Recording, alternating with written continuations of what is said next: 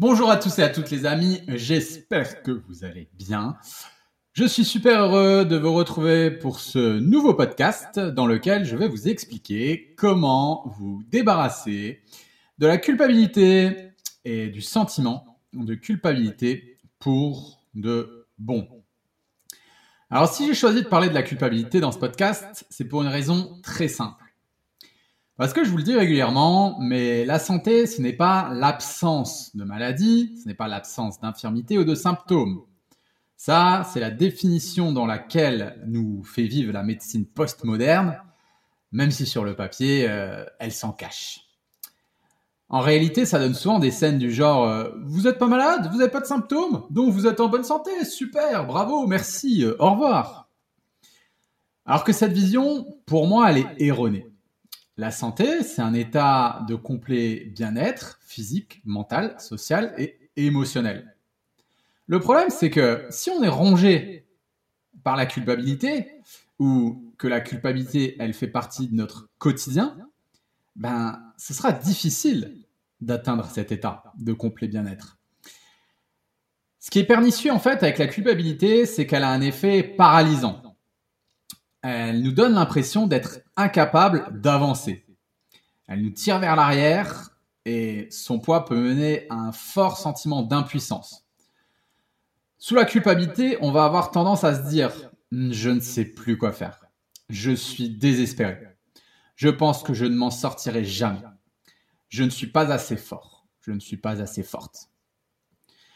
Donc, ce dont je vais vous parler dans ce podcast va être issu de trois sources concernant la culpabilité. Première source, ça va être mon expérience personnelle face à la culpabilité, à savoir comment j'ai fait personnellement pour m'en débarrasser alors que je viens d'une famille très catholique. Je parlerai plus tard dans, ce podcast de, l'influence du christianisme sur la culpabilité. Deuxième source, ce que j'ai pu lire à travers mes différentes formations, à travers les différents livres que j'ai lus sur le sujet, que ce soit en termes de développement personnel, de spiritualité ou de philosophie, sur la culpabilité. Et la troisième source, c'est ce que j'ai pu voir sur le terrain en tant que coach dans mes accompagnements donc pour info, pour information, notre structure, donc j'alimente ma santé, elle aide les personnes à retrouver un équilibre dans leur vie sur le plan physique, mental, alimentaire et émotionnel. Donc on a beaucoup de femmes dans nos accompagnements qui souhaitent perdre du poids, qui rencontrent des relations conflictuelles à la nourriture. C'est donc un échantillon de personnes très en proie à la culpabilité, comme vous devez vous en douter. Et c'est d'ailleurs aussi pour ça que je fais ce, podcast, parce que je sais euh, qu'il pourra aider beaucoup de personnes euh, dans notre audience qui sont confrontées à cette situation. voilà. Alors attention, moi je vais vous parler de la culpabilité via ma propre carte du monde, via ma propre expérience. Bref, je vais vous transmettre, je vous transmettre ma vérité concernant la culpabilité. Il se peut que ce soit pas votre vérité ou que des choses ne résonnent pas avec vous et c'est totalement OK. Là, faut savoir que dans ce podcast, on va entrer dans le domaine euh, de l'émotion, dans le domaine du ressenti, et c'est très compliqué de parler de vérité dans ce monde-là. Parce que ce sont des sensations qui sont très subjectives et bah, qu'on est tous complètement différents aussi. Hein. Voilà, je le reprécise au cas où. ok? Alors, la toute première chose que je dois absolument, mais alors vraiment absolument vous, vous enseigner et qui peut radicalement transformer votre vie si vous la comprenez et l'appliquez correctement, c'est en fait de faire la différence entre une émotion et un sentiment. Donc là, plus précisément, entre culpabilité et sentiment de culpabilité. Parce que ça n'a rien à voir. OK? Donc là, dans un premier temps, dans le premier temps de ce podcast, je vais vous expliquer la différence entre une émotion et un sentiment. Pour moi, vraiment, c'est fondamental pour quiconque souhaite se développer personnellement. Donc ça peut sembler tout bête, mais je vous jure que vraiment, encore une fois, hein, j'enfonce le clou, c'est fondamental de comprendre cette différence. D'ailleurs, je vais vous poser la question à vous qui m'écoutez, est-ce que vous connaissez la différence entre une émotion et un sentiment? Je vous laisse deux petites secondes pour y réfléchir et y répondre dans votre tête. Vous pouvez mettre le podcast ou la vidéo en pause en fonction de là où vous l'écoutez. En fait, vous ne pouvez pas vous débarrasser de la culpabilité si vous ne comprenez pas cette nuance. Je vais tâcher de vous l'expliquer, de vous expliquer les choses avec des exemples pour que ce soit le plus simple pour vous. Ensuite, en pratique, dans votre vie quotidienne, après l'écoute de ce podcast, vous pourrez tirer vos propres leçons et appliquer les outils, tous les outils que je vais vous transmettre. Alors déjà, qu'est-ce qu'une émotion? C'est quoi une émotion? Nos, émotions, c'est l'expression la plus pure de nos besoins les plus profonds qui demandent à être décodés puis transmutés. On va faire un peu d'étymologie. Je m'excuse d'avance pour la prononciation de mon latin. C'est une langue que j'ai plutôt l'habitude de lire que d'entendre et encore moins de parler. D'accord? Donc, émotion, du latin ex mover. L'émotion, elle vient à la fois de ex, qui signifie euh, au dehors, et de mover, qui veut dire s'émouvoir, remuer, bouger, ébranler, agiter. Donc en gros, une émotion, c'est une réaction physiologique instantanée, un peu comme un réflexe, qui va mettre tout notre corps en mouvement à la suite d'un stimulus de notre environnement qui va être capté par un de nos cinq sens, donc la vue, l'odorat, l'ouïe, le toucher, etc. Je vous donner un exemple. Une voiture me fonce dessus alors que je suis tranquille, pépère, au passage piéton. Et là, je vois cette voiture me foncer dessus, donc j'ai peur. J'ai peur, donc mon corps se met en mouvement et me pousse à courir de l'autre côté du passage piéton, de l'autre côté de la route. Tout simplement. Il faut savoir que les émotions, ce sont les mêmes pour chacun d'entre nous. Même les animaux ont aussi des émotions qui sont très similaires à celles de l'homme. Donc ce sont nos réactions face à l'émotion qui vont être jugées agréables ou désagréables par nous-mêmes ou par notre entourage, par exemple. Ce qui nous différencie les uns des autres, c'est justement cette façon dont nous allons réagir ou non à ces émotions. Alors si vous êtes complètement novice dans le, monde des émotions, dans la compréhension des émotions, je vous encourage vraiment à regarder un petit film d'animation qui est vraiment super sympa, il est vraiment très bien fait, qui pourra vous donner quelques clés si vous êtes vraiment novice là-dedans. C'est le film Vice Versa, je ne sais pas si c'est Disney ou Pixar qui a fait ça. J'ai regardé ça à la différence la dernière fois avec la petite et j'ai trouvé ça super intéressant et pertinent. Donc je vous en parle. Ok, donc il va exister quatre émotions principales. La peur, la joie, la tristesse et la colère. Il va y avoir aussi le dégoût et la surprise qui peuvent également s'ajouter à celle-ci. Et ces principales émotions, elles vont avoir des dérivés, dont la culpabilité, dont on va parler plus en détail après. Pour reprendre l'exemple de la voiture qui va me foncer dessus, j'entends, avec Louis, le bruit du moteur qui accélère. Et là, je me retourne et je vois, grâce à ma vue, la voiture qui me fonce dessus. Qu'est-ce qui va se passer? Mon système limbique, à savoir mon cerveau émotionnel, qui est situé au centre de mon cerveau, il va interpréter une situation qui se présente dans mon environnement. Une image, un son, une odeur, un goût, un contact avec ma peau, ou plusieurs contacts avec ma peau à la fois, et mon système limbique va interpréter cette information en fonction de mon filtre personnel. Et ça, le filtre personnel, c'est quelque chose qui varie euh, en fonction de chacun. Je vais vous donner un petit exemple très rapide pour vous illustrer le filtre personnel. Euh, par exemple, ma fille, elle voit une araignée, bah, elle a peur. Elle a peur de l'araignée.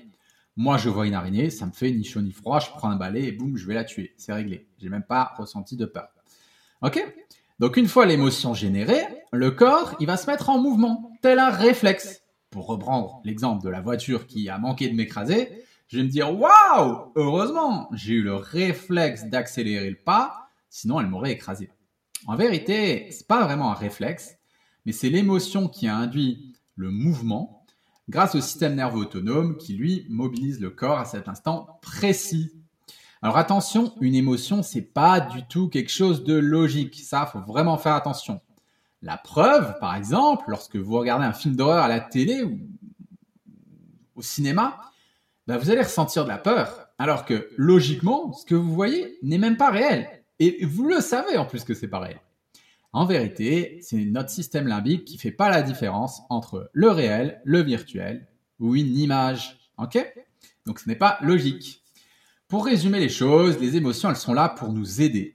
Pour nous aider à survivre dans notre environnement, aussi bien sur le plan physique que sur le plan social. Comme vous le savez, l'homme est un animal social.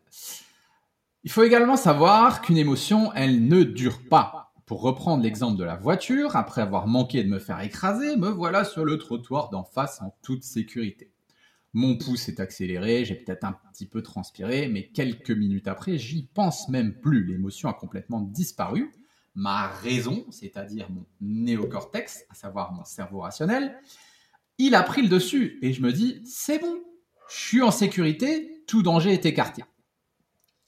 Alors, quelle est la différence maintenant entre une émotion et un sentiment?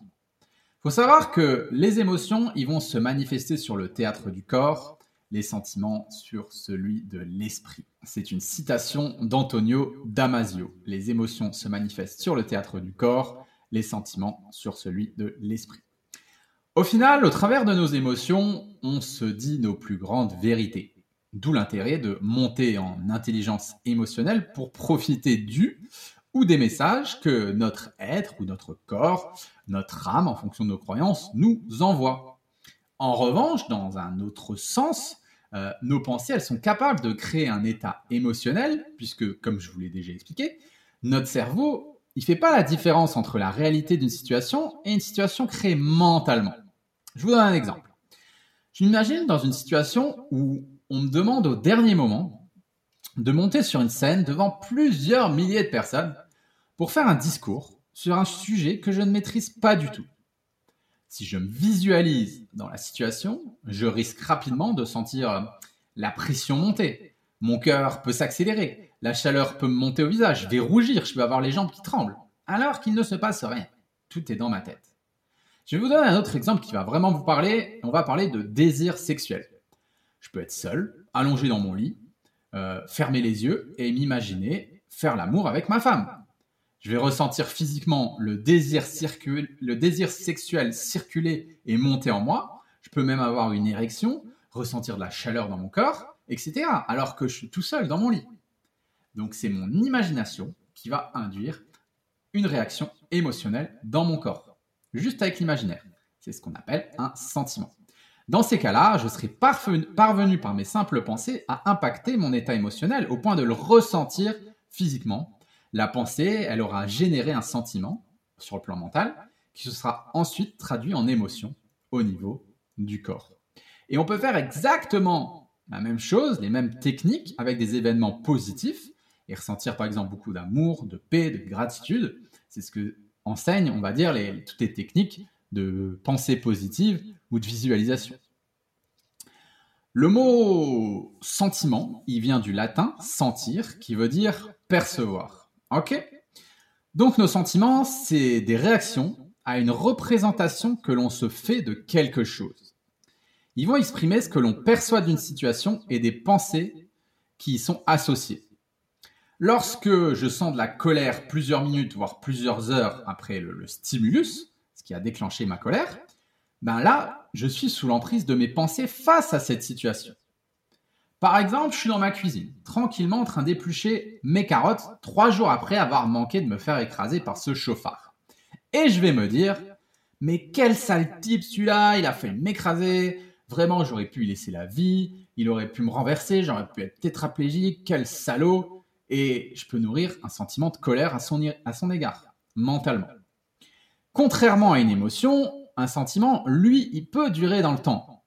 Un sentiment, c'est quelque chose qui est défini comme un état affectif durable et complexe. Et en gros, c'est nos pensées qu'on n'arrive pas à lâcher et non l'émotion qui va persister. Donc, lorsque vous avez ce genre de pensées récurrentes, euh, elles vont alimenter votre sentiment. Alors que l'émotion, elle est déjà partie depuis belle lurette en fait. Vraiment, j'insiste là-dessus, le sentiment, il se situe au niveau du mental, de votre néocortex, et non au niveau de votre cerveau émotionnel, système limbique.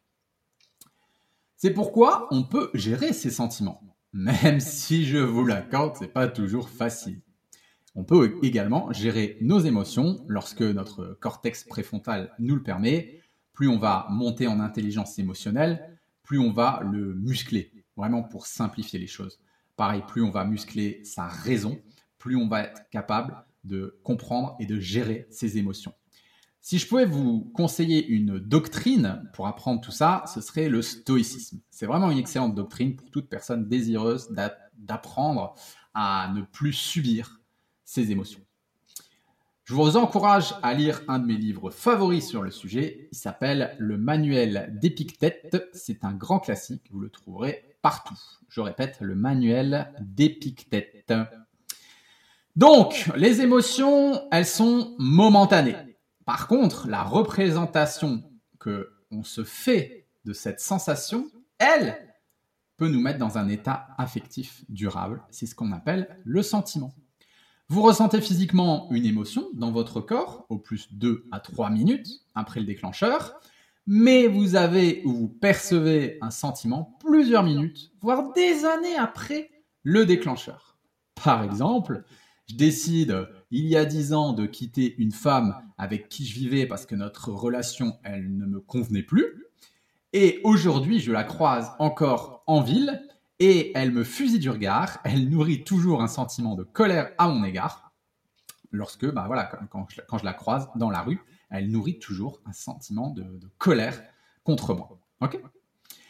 Allez, on fait un gros résumé par rapport à tout ce qui est émotion et sentiment. Les émotions. Les émotions, c'est donc une réaction physiologique que nous ne pouvons pas éliminer, mais que nous pouvons apprendre à interpréter, à libérer, à extérioriser pour mieux les vivre, voire à les contenir ou à les dominer en fonction ben, des situations, de notre euh, profession. Par exemple, il y a des professions où on peut être amené justement à, dominer ses émotions.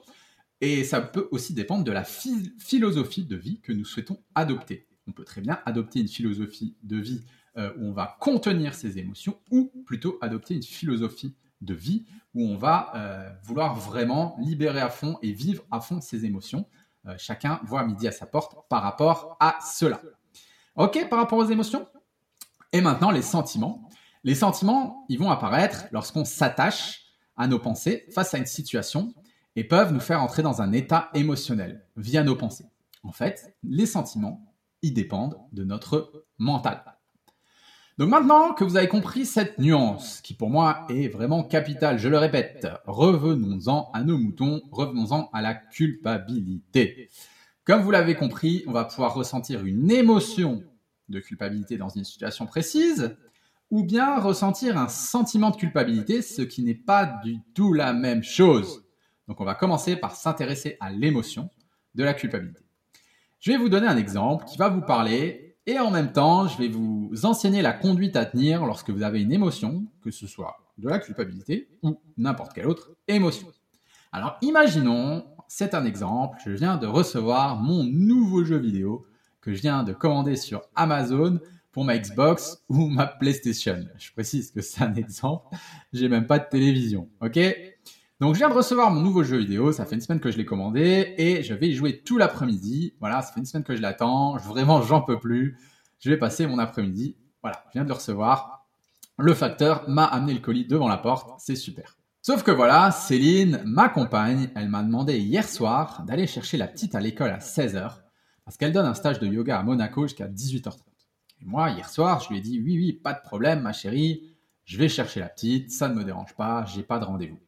Sauf que ce que je n'avais pas prévu, c'est que j'allais recevoir mon jeu. Et qu'il était tellement génial, qu'il est tellement génial ce jeu que j'ai complètement zappé d'aller chercher la petite, que j'ai aussi zappé de recharger mon téléphone et que du coup, bah, elle a essayé de me joindre, elle est restée coincée en ville, elle est restée coincée en ville, personne n'a pu me joindre et euh, c'était le gros bordel. Donc Céline, elle rentre à la maison, elle vient me voir, elle me demande où est la petite? Parce que j'étais censé aller la chercher. Et là, bam, je vais, je vais rester con en fait. Qu'est-ce qui me traverse? Qu'est-ce qui est en train de me traverser à cet instant précis où Céline me demande des comptes et où je suis incapable de lui répondre? Qu'est-ce qui va me traverser à cet instant De la culpabilité? Je vais me sentir mal. Je vais m'en vouloir. Je vais m'excuser. Je peux même chercher une excuse ou carrément essayer de, me sortir de, ce guépier et d'inventer un mensonge pour me sortir de la situation et, et limiter justement euh, cette euh, sensation, cette culpabilité qui est en train déjà de me ronger. Ok? Alors qu'est-ce qu'elle veut dire cette émotion? C'est ça la vraie question en fait. Qu'est-ce qu'elle veut dire cette émotion? C'est ce, que ce que vous devez vous poser à chaque fois que vous en ressentez une, une émotion, la culpabilité ou n'importe laquelle d'autre, n'importe quelle autre. Quel est le message en fait? Parce qu'au final, nos émotions, c'est que des messages que nous transmet notre être profond. Donc nous, avec Céline, ce qu'on fait dans notre quotidien, on utilise ce qu'on appelle un dictionnaire des émotions, un dictionnaire, émotionnel dont on va se servir quand c'est nécessaire pour décoder ces messages internes. Ce dictionnaire, on le donne aussi à nos élèves dans nos différents accompagnements pour qu'ils fassent aussi ce travail de leur côté. Et on va regarder du coup dans ce dictionnaire, là je l'ai sous les yeux, quel est le message de la culpabilité. Donc le message de la culpabilité, c'est je mets à mal une de mes valeurs fondamentales. Je mets à mal une de mes valeurs fondamentales. Bah ouais, rien de neuf sous le soleil pour moi, euh, mon couple et ma famille, euh, c'est très important pour moi. Donc je culpabilise d'avoir nuit à ces valeurs pour au final bah, une, connerie de jeu vidéo.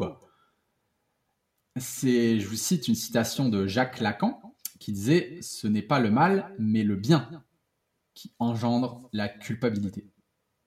Bon, on peut interpréter ça comme on le veut, mais dans la situation je veux, moi je veux vous emmener, là où je veux vous emmener concernant la culpabilité, c'est assez parlant. Ma culpabilité, au final, dans cette situation, elle me dit quoi? Si elle pouvait parler, elle me dirait, mec, tu l'aimes ta femme? Tu l'aimes ta famille? C'est important pourquoi? Pour toi? Alors balance ton putain de jeu vidéo à la con. Parce que quand t'es dessus, tu te coupes de la réalité. Ou elle pourrait me dire, mec, ne refais plus jamais un coup pareil à ta femme. Parce que tu l'aimes. Tu la respectes. Elle mérite pas d'être traitée comme ça. En fait, la culpabilité, ce qu'elle va faire, c'est qu'elle va protéger nos valeurs hautes. Ce qui est de plus important à nos yeux. Et si c'était pas important pour moi, important pour moi au plus profond de mes tripes, par rapport à cet exemple, bah, je, culpabilis je culpabiliserais pas. Je dirais à ma femme, ah ouais, tiens, euh, j'ai oublié la gosse là, voilà. Et ensuite, elle, elle pourrait essayer de me faire culpabiliser. Elle pourrait essayer de faire naître en moi un sentiment de culpabilité. Mais ça, on va y revenir après. Je vais vous donner un autre exemple. C'est vraiment important que vous compreniez tout ça à travers les différents exemples que je vais vous donner. Et vraiment, Essayez ensuite de reproduire ces exemples euh, dans votre vie et de réfléchir à des situations similaires pour que vous compreniez quels étaient les messages de la culpabilité. Donc, second exemple, c'est samedi soir et mon pote Dylan me propose d'aller manger au resto au bord de, mer. C'est l'été, il fait beau, il y a de l'ambiance, c'est sympa. Et là, il y a deux potes à lui qui débarquent, qui nous rejoignent. C'est des Corses qui aiment faire la fête et il commence, à commander des pintes de bière. Donc on en boit une, on en boit deux, on en boit trois, on en boit quatre, et là, boum, ça dérape. Euh, je rentre à 2 heures du matin, j'ai un coup dans le nez, et voilà, je rentre bourré quoi. Le problème, c'est que le dimanche matin, j'ai une course de prévu en trail. Je fais du trail, donc voilà, j'ai prévu de faire une course. J'ai vraiment envie de faire une bonne place à cette course et j'ai envie d'en profiter un maximum parce que c'est dans des paysages magnifiques. Donc je fais cette course, je termine la course, et j'en ai chié, j'ai galéré, j'ai traîné ma carcasse alcoolisée, et je vais voir le résultat final, le classement de la course, et je vois que j'ai fait un chrono vraiment merdique, en dessous de mes espérances et surtout de ma condition et de mes capacités physiques réelles. Boum, patatras, c'est reparti, je ressens de la culpabilité, car une de mes valeurs fondamentales est mise à mal c'est-à-dire ma valeur sport, santé, bien-être, elle vient d'en prendre un coup. J'ai merdé. OK Donc encore une fois, je vous invite vraiment à transposer cet exercice dans vos souvenirs, dans votre vie de tous les jours, pour voir les messages qui se cachent derrière votre culpabilité, à savoir, encore une fois, quand est-ce que vous avez mis à mal une de vos valeurs fondamentales. En vérité, face à la culpabilité, je vais vous le dire, nous avons deux choix. Deux choix s'offrent à nous. Soit vous faites ce que la plupart des gens font dans notre société postmoderne, c'est-à-dire mettre un couvercle sur vos émotions. On met un couvercle parce que bah oui, ça fait bobo de ressentir des émotions désagréables, alors je préfère mettre un gros couvercle. Donc là, qu'est-ce que j'aurais pu faire? Typiquement, ma femme, elle m'engueule. elle m'engueule parce que j'ai oublié la petite. Euh, je culpabilise. Et je vais pouvoir peut-être euh, encore plus jouer à mes jeux vidéo. Elle va m'engueuler, elle va partir et je vais rester dans ma culpabilité, me dire oh là là, même pas, même pas le ressentir en fait cette culpabilité et rester à jouer encore plus pour pas ressentir justement trop de culpabilité. Je vais pouvoir aller m'anesthésier, euh, dire euh, me prendre la tête avec elle, prendre la voiture et partir aller me boire des bières ou manger des pizzas et des burgers pour être complètement anesthésié au niveau de mes neurotransmetteurs et ne plus ressentir cette culpabilité. Ou bien je vais même rien faire du tout, ne rien changer et laisser l'émotion euh, là en moi stagner, la laisser pourrir, la rajouter sur euh, l'amoncellement d'émotions désagréables qui stagnent déjà dans, mon corps, dans mon système, jusqu'à ce que j'en puisse plus et que j'aille voir mon psy un jour pour qu'il me donne des antidépresseurs parce que je suis en train de faire un burn-out. Ok?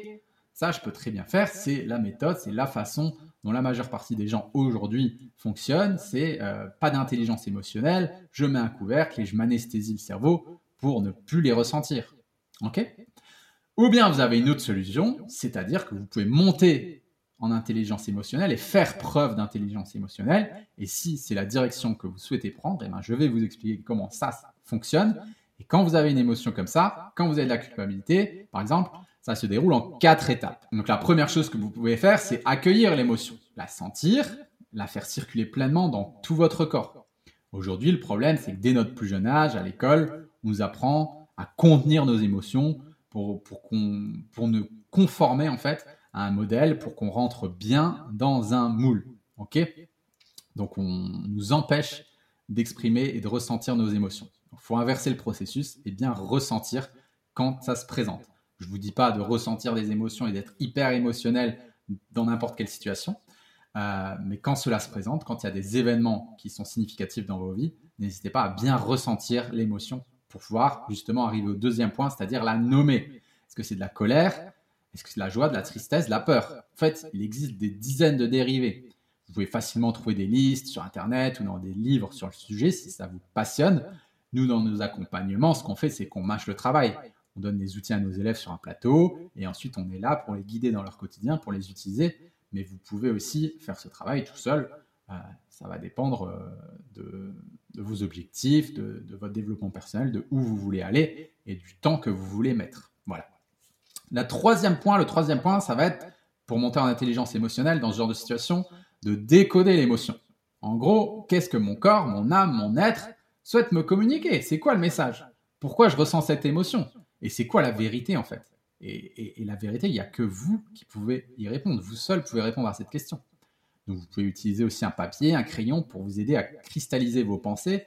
C'est vachement plus efficace que de faire le travail juste tout seul dans sa tête. Ok, donc je décode l'émotion. C'est quoi le message?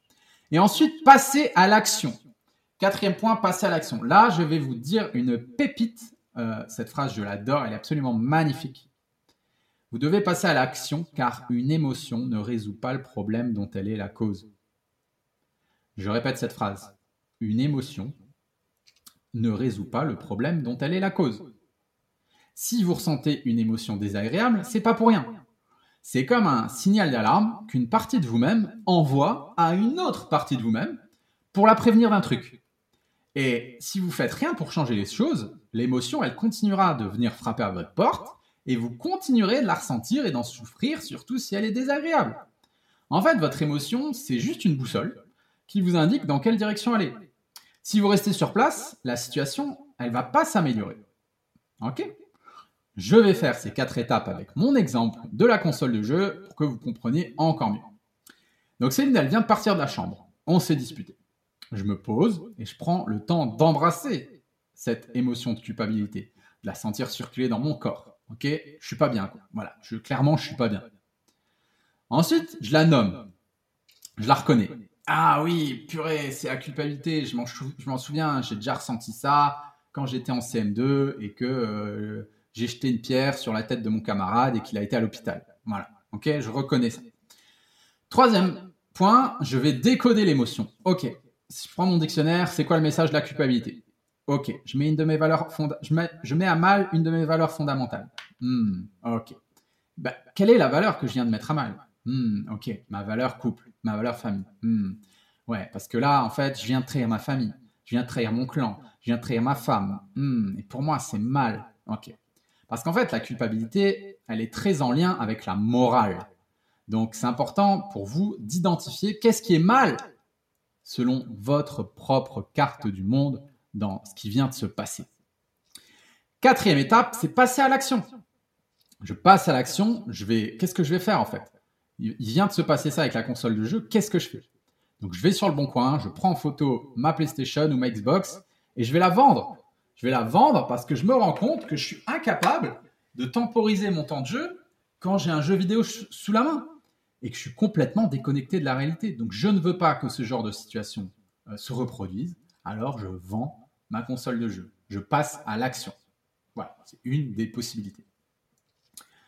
Ok Donc si vous voulez monter en intelligence émotionnelle, vous avez ces quatre étapes.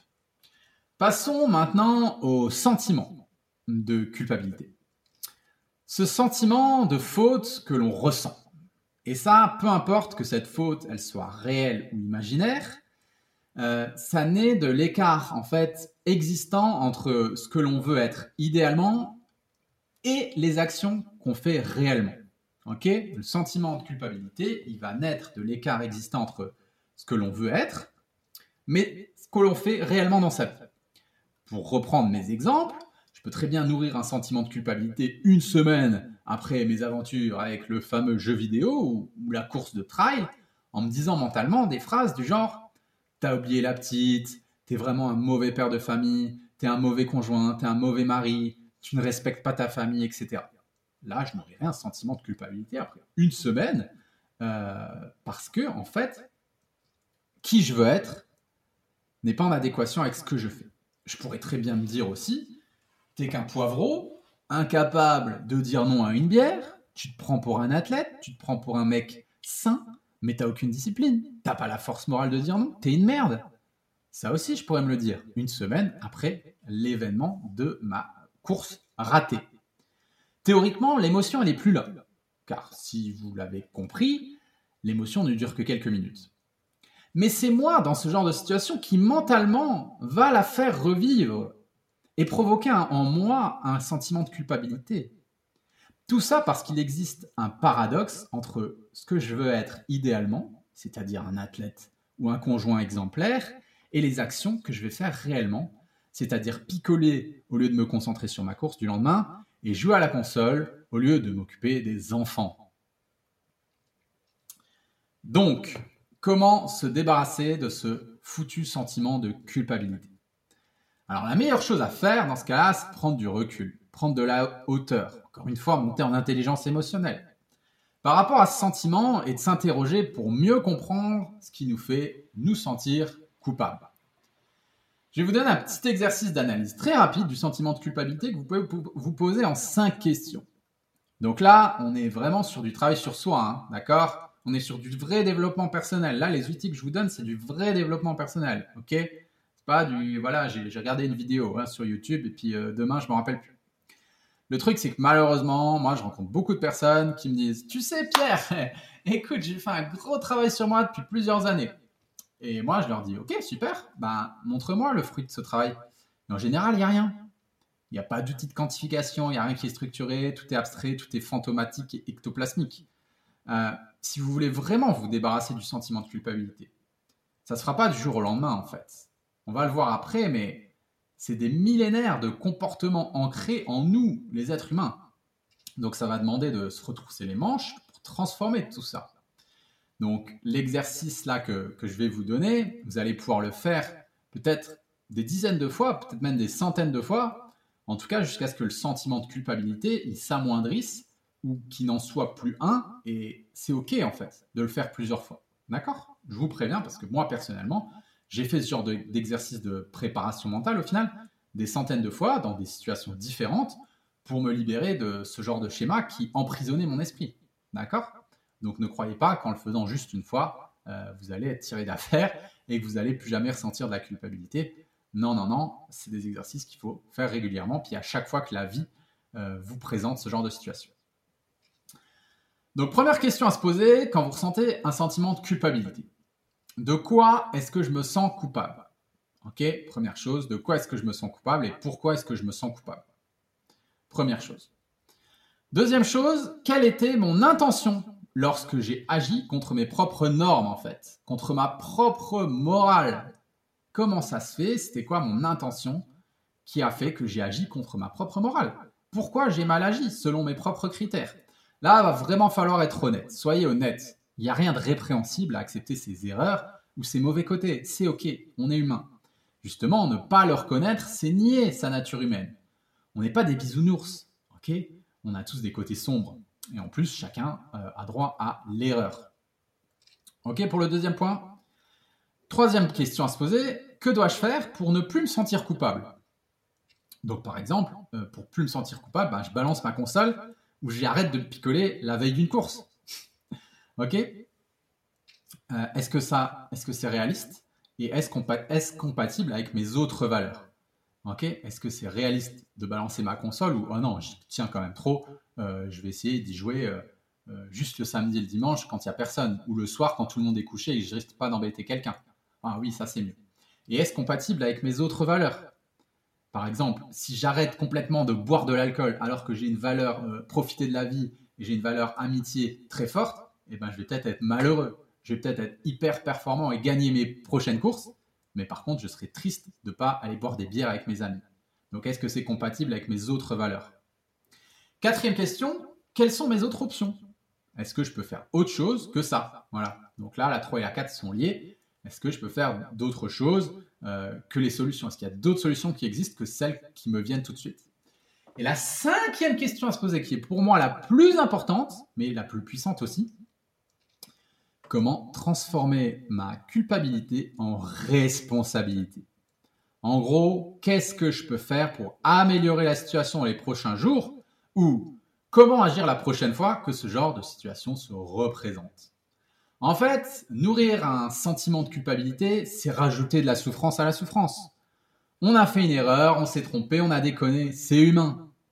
On vit tous une bataille intérieure et on fait tous de notre mieux. Et on ne doit pas laisser en fait ce sentiment nous ronger trop longtemps.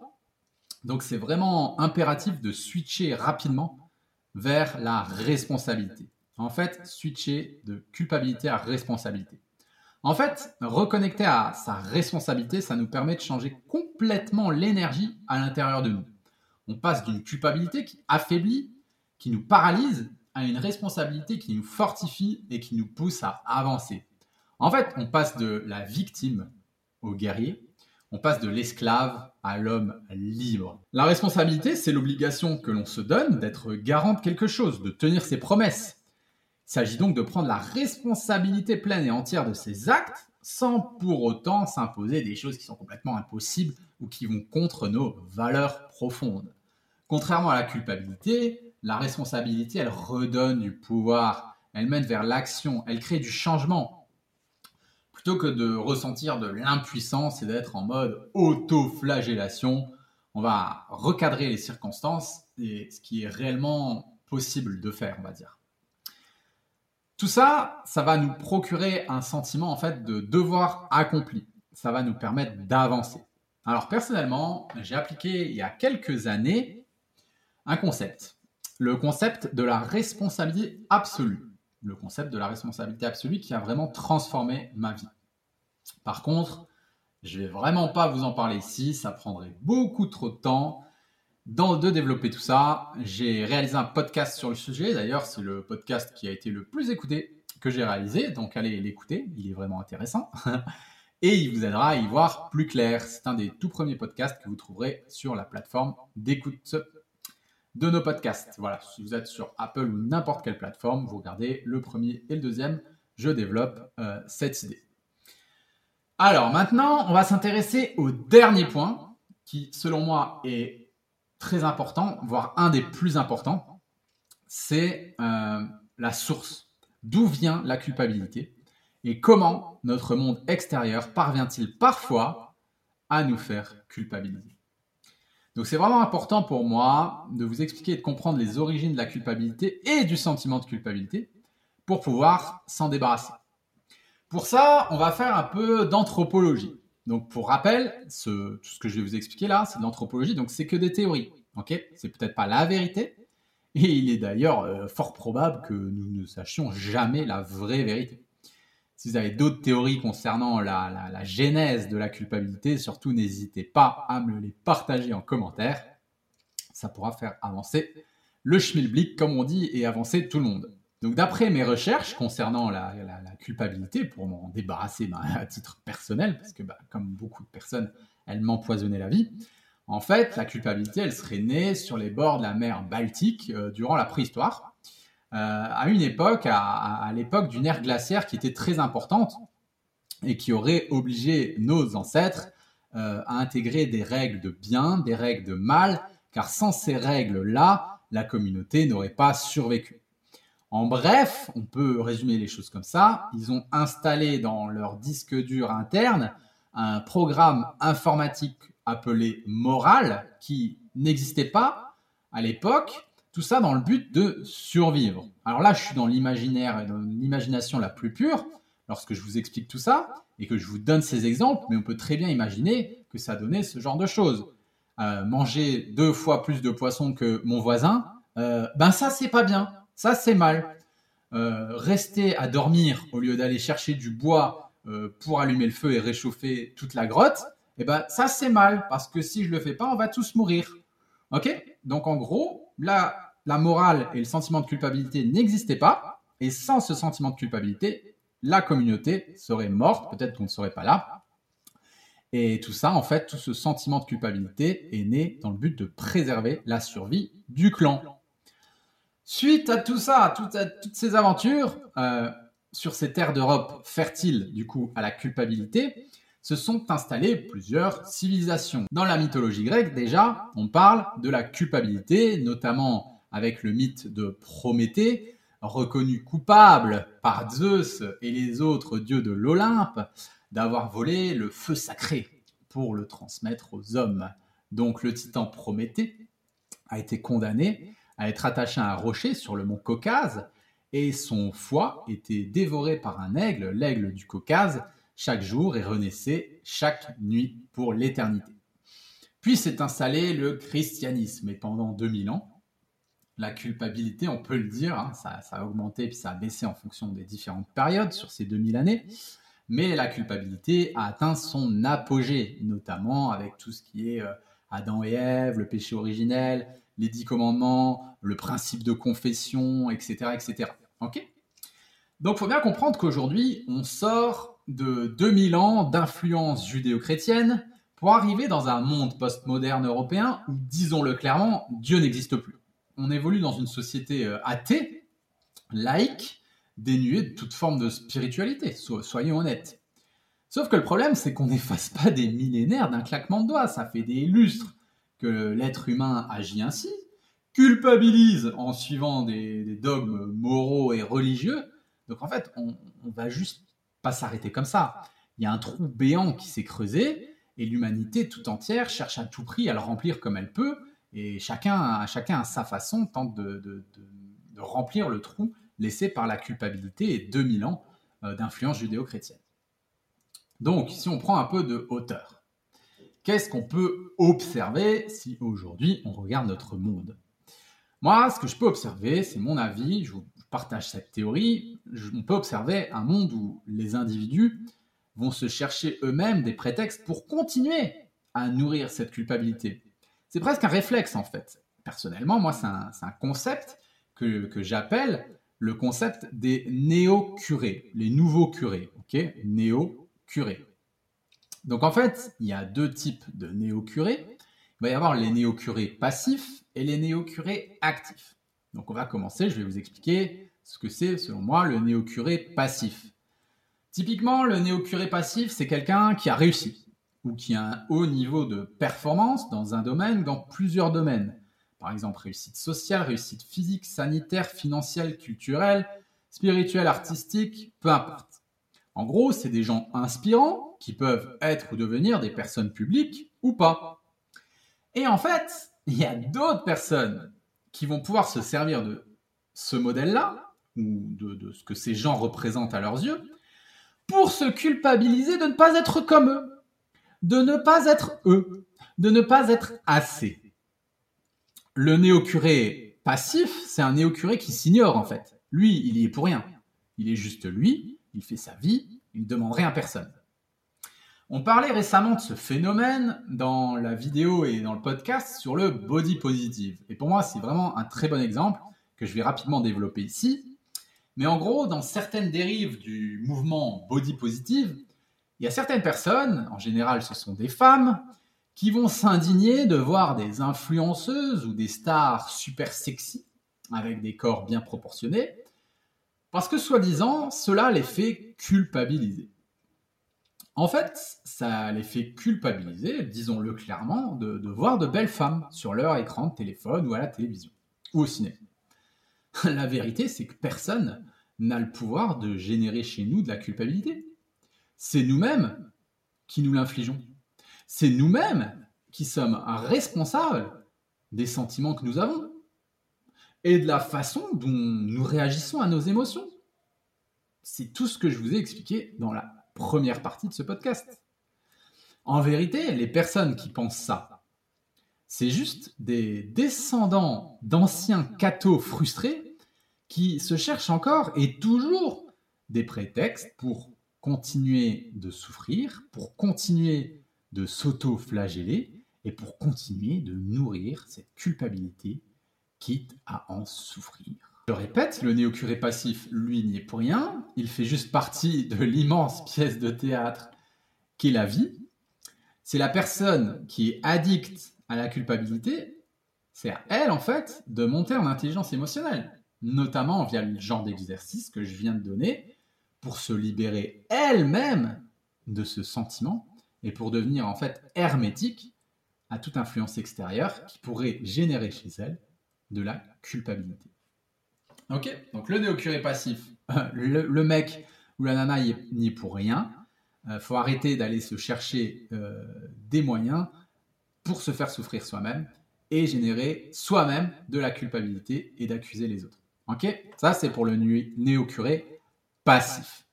Ensuite, il y a le néo-curé en position active.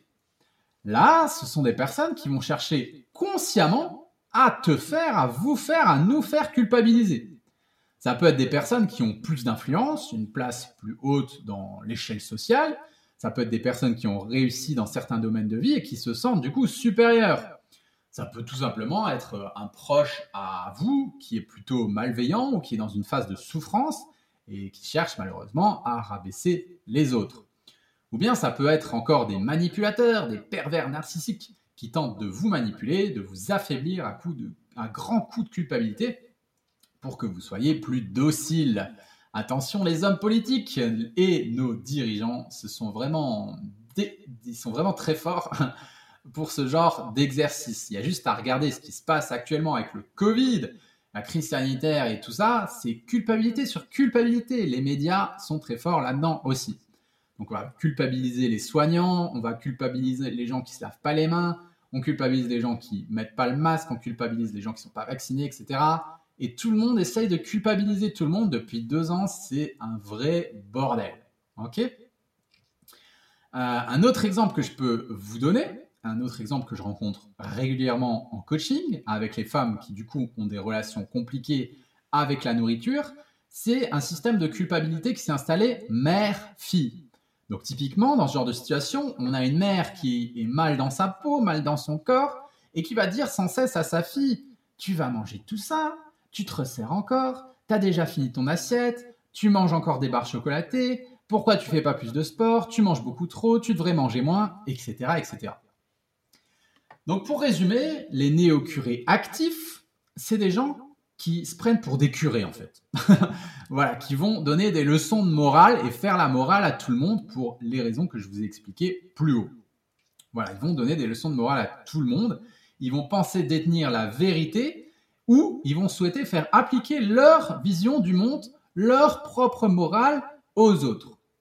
Alors le meilleur conseil que je peux vous donner face aux néo-curés actifs, c'est de vous renforcer émotionnellement pour ne plus à subir en fait leur influence. Et si vous le pouvez, euh, fuir au maximum, parce qu'on a tous des hauts et des bas dans notre vie, dans notre quotidien.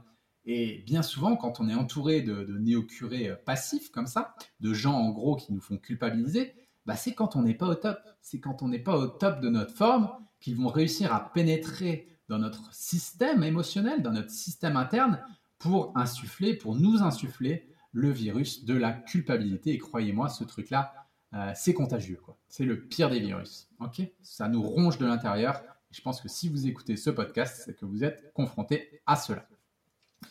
Donc, petit résumé pour vous libérer définitivement du sentiment de culpabilité qui pourrait venir de l'extérieur, qui pourrait venir de ce concept des néo-curés. Le meilleur conseil que je peux vous donner, c'est mettez de la conscience sur vos comportements internes. Première chose, quand est-ce que vous vous culpabilisez face à un néo-curé passif Que vous allez vous-même chercher pour nourrir ce vide, pour nourrir votre culpabilité et vous dire Ah, je ne suis pas assez X, Y, Z par rapport à lui ou à elle. Je ne suis pas assez beau, je ne suis pas assez belle, je ne suis pas assez discipliné, je ne suis pas assez fort, je ne suis pas assez grand, je ne suis pas assez ci, ça. Voilà. Là, on s'auto-flagelle, on retourne au Moyen Âge, on se met euh, devant la croix et on se met des coups de fouet. C'est tout. Sauf qu'on le fait plus physiquement, on le fait euh, mentalement avec le même système de sentiments que je vous ai expliqué tout au début du podcast on ajoute soi-même de la souffrance à la souffrance. Première chose, identifiez quand vous allez vous chercher vous-même un pauvre néo-curé euh, passif qui n'a rien demandé et vous allez vous servir de ce modèle pour souffrir. Deuxième point, quand est-ce que vous laissez des néo-curés actifs vous culpabiliser? Que ce soit le président de la République ou votre conjoint, à ce moment-là, vous donnez le pouvoir à l'autre d'agir sur votre état intérieur. Et donc, ça va nuire à votre liberté, ça va nuire à votre souveraineté, à votre bien-être de manière générale. Quand est-ce que vous laissez quelqu'un d'autre vous culpabiliser? Et pour finir, la question qui fait le plus mal. Eh ouais, je vous laisse sur cette question qui va vous tarauder peut-être toute la soirée, peut-être toute la semaine, mais elle est importante à se poser. C'est la question qui fait mal. Quand est-ce que vous êtes vous-même un néo-curé actif? Quand est-ce que vous êtes vous-même quelqu'un qui essaye de culpabiliser les autres, peut-être avec votre femme, votre mari, votre conjoint, vos enfants, vos collègues, vos amis. Il faut bien comprendre que souvent, quand on est rempli de culpabilité, on a tendance à chercher à transmettre ce poison émotionnel et à faire culpabiliser les autres. Ok Donc attention. Donc ça commence vraiment par là, à arrêter soi-même de transmettre ce poison émotionnel aux autres pour s'en débarrasser. Voilà, donc pour vous libérer de tous ces schémas, vous l'avez compris, votre meilleure arme, c'est la conscience. Voilà, mettre de la conscience sur votre système.